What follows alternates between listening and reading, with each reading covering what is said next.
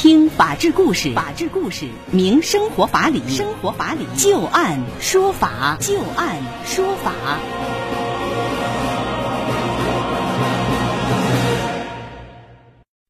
听众朋友，大家好，您现在正在关注收听的是石家庄广播电视台农村广播 FM 九十一点五九幺五绿色之声，在每天的傍晚六点到六点半为您带来的旧案说法，我是知晶。我们会在每天的节目当中就一些真实发生的案例来邀请我们的法律顾问，帮助大家分析其中所蕴含的法理和人情。今天是三月八号，是三八国际劳动妇女节。那在今天的节目当中，我们将共同来关注女性维权案例。我们也有幸邀请到的嘉宾是河北省妇女儿童法律援助中心专职律师王素满律师。王律师您好。主持人好，听众朋友大家好，非常高兴啊，今天能够邀请到王律师做客我们直播间。王律师是全国维护妇女儿童权益先进个人，也是河北省维护妇女儿童权益十佳办案人，石家庄市优秀法律援助律师。王律师经手的案件被评为河北省十大法治事件，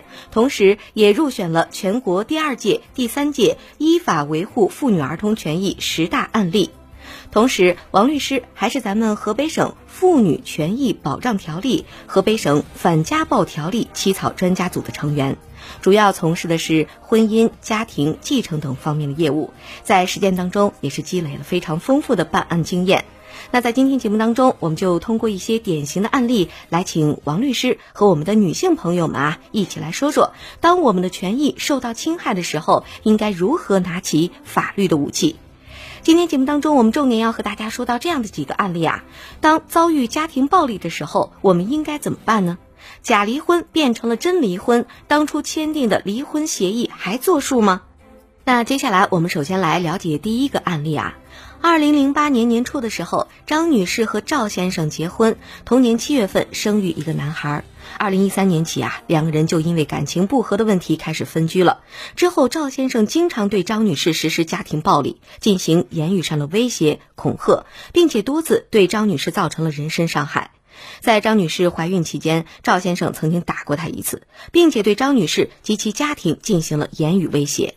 二零一五年八月份，赵先生因故意伤害罪被刑事处罚。二零一五年十二月，张女士因为不堪忍受家庭暴力，向定州市人民法院提起了离婚诉讼。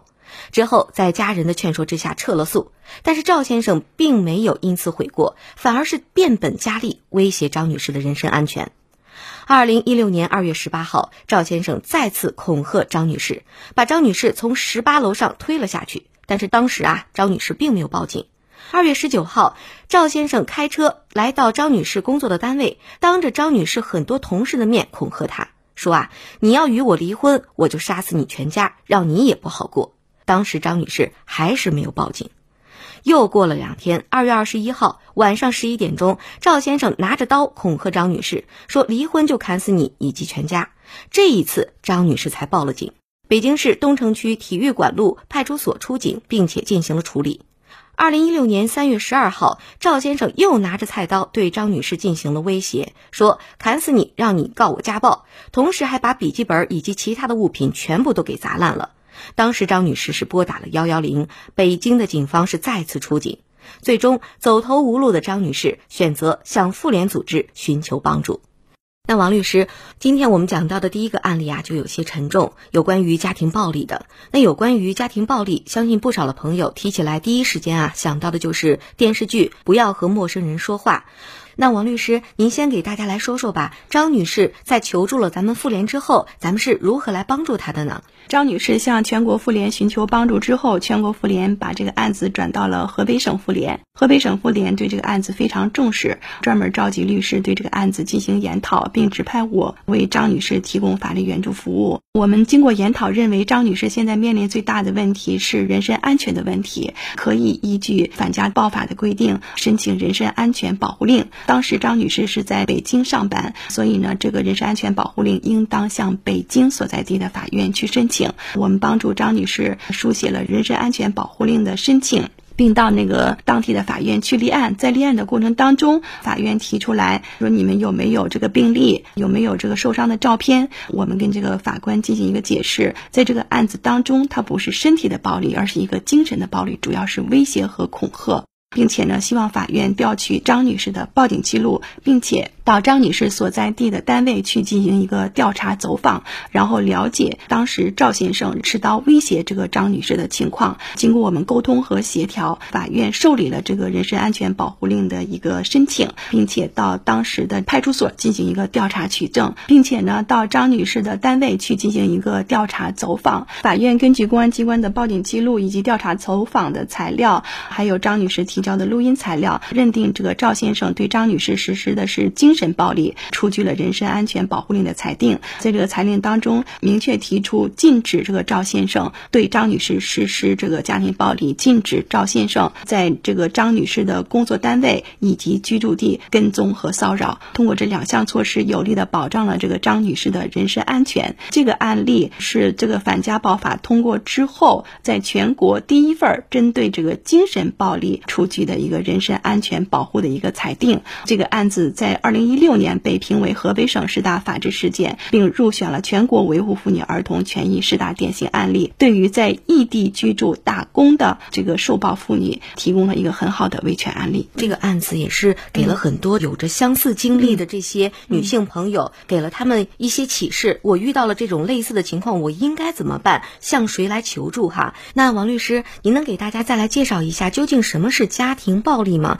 就是在咱们的法律条文当中，对于家庭暴力有没有明确的一个定义？家庭暴力究竟有哪些类型呢？咱们国家的反家庭暴力法专门规定，家庭暴力主要是指的家庭成员之间以捆绑、殴打、限制人身自由以及威胁、恐吓等方式实施的身体、精神等侵害行为。通过这个定义呢，我们可以看出来，这个家庭暴力它主要是有身体方面的暴力、精神方面的暴力。其实呢，这家庭暴力还有经济方面的控制以及性暴力。那一旦我们要是遇到家庭暴力，可以向哪些部门求助呢？我能想到的可能就是赶快打幺幺零找妇联。您能给大家梳理一下，究竟哪些部门他们是可以受理家庭暴力的求助的呢？遇到家庭暴力之后，首先要向公安机关报警。公安机关及时出警之后，首先是要及时的制止家庭暴力，并且要调查取证。如果有受伤的，要及时的进行一个救治。这个受害人还可以向人民法院申请人身安全保护令，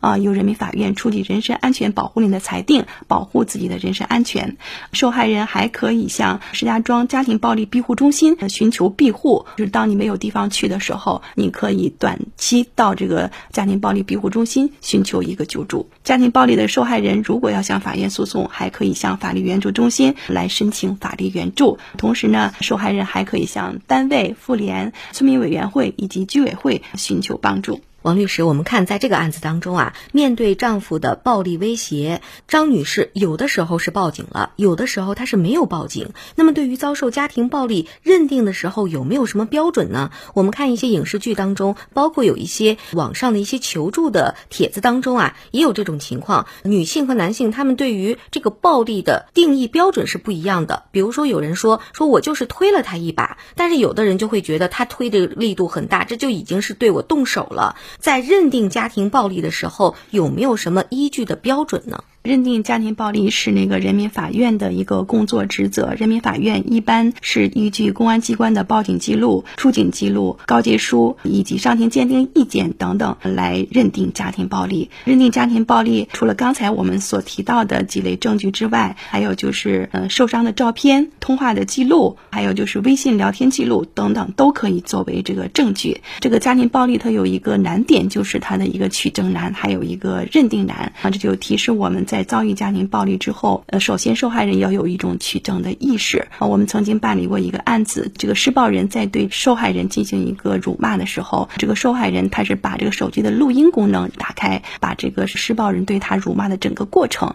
全部录下来，作为证据提交到了法院。最后法院是根据这些录音材料来认定这个家庭暴力行为的存在，判决了离婚。还有就是，当我们有证据线索，然后自己无法去调取的时候，还可以申请法院。来调查取证。我们看，但凡是家庭暴力啊，很多其实是伴有这种持续性的言语上的威胁和恐吓的。很多女性她就会害怕自己的家人受到自己的呃拖累，或者是受到伤害。我们看在张女士和赵先生的这个案例当中，就表现的非常明显。比如说赵先生他在威胁的时候，他就经常会说到：“说我对你怎么怎么样，我对你的家人会怎么怎么样。”那很多女性朋友可能就是由于担心自己的家人出危险，所以才直忍气吞声。那么，对于这种有言语威胁，但是还没有实际发生的危害，那我们有什么办法呢？在反家暴法当中呢，有一个告诫制度。这个告诫制度呢，它主要是指的轻微的这个家庭暴力。针对这个轻微的这个家庭暴力，公安机关可以对施暴人出具告诫书，对这个施暴人进行法制方面的一个教育，禁止这个施暴人再对受害人实施这个暴力。如果一旦违反，要受到相应的处罚。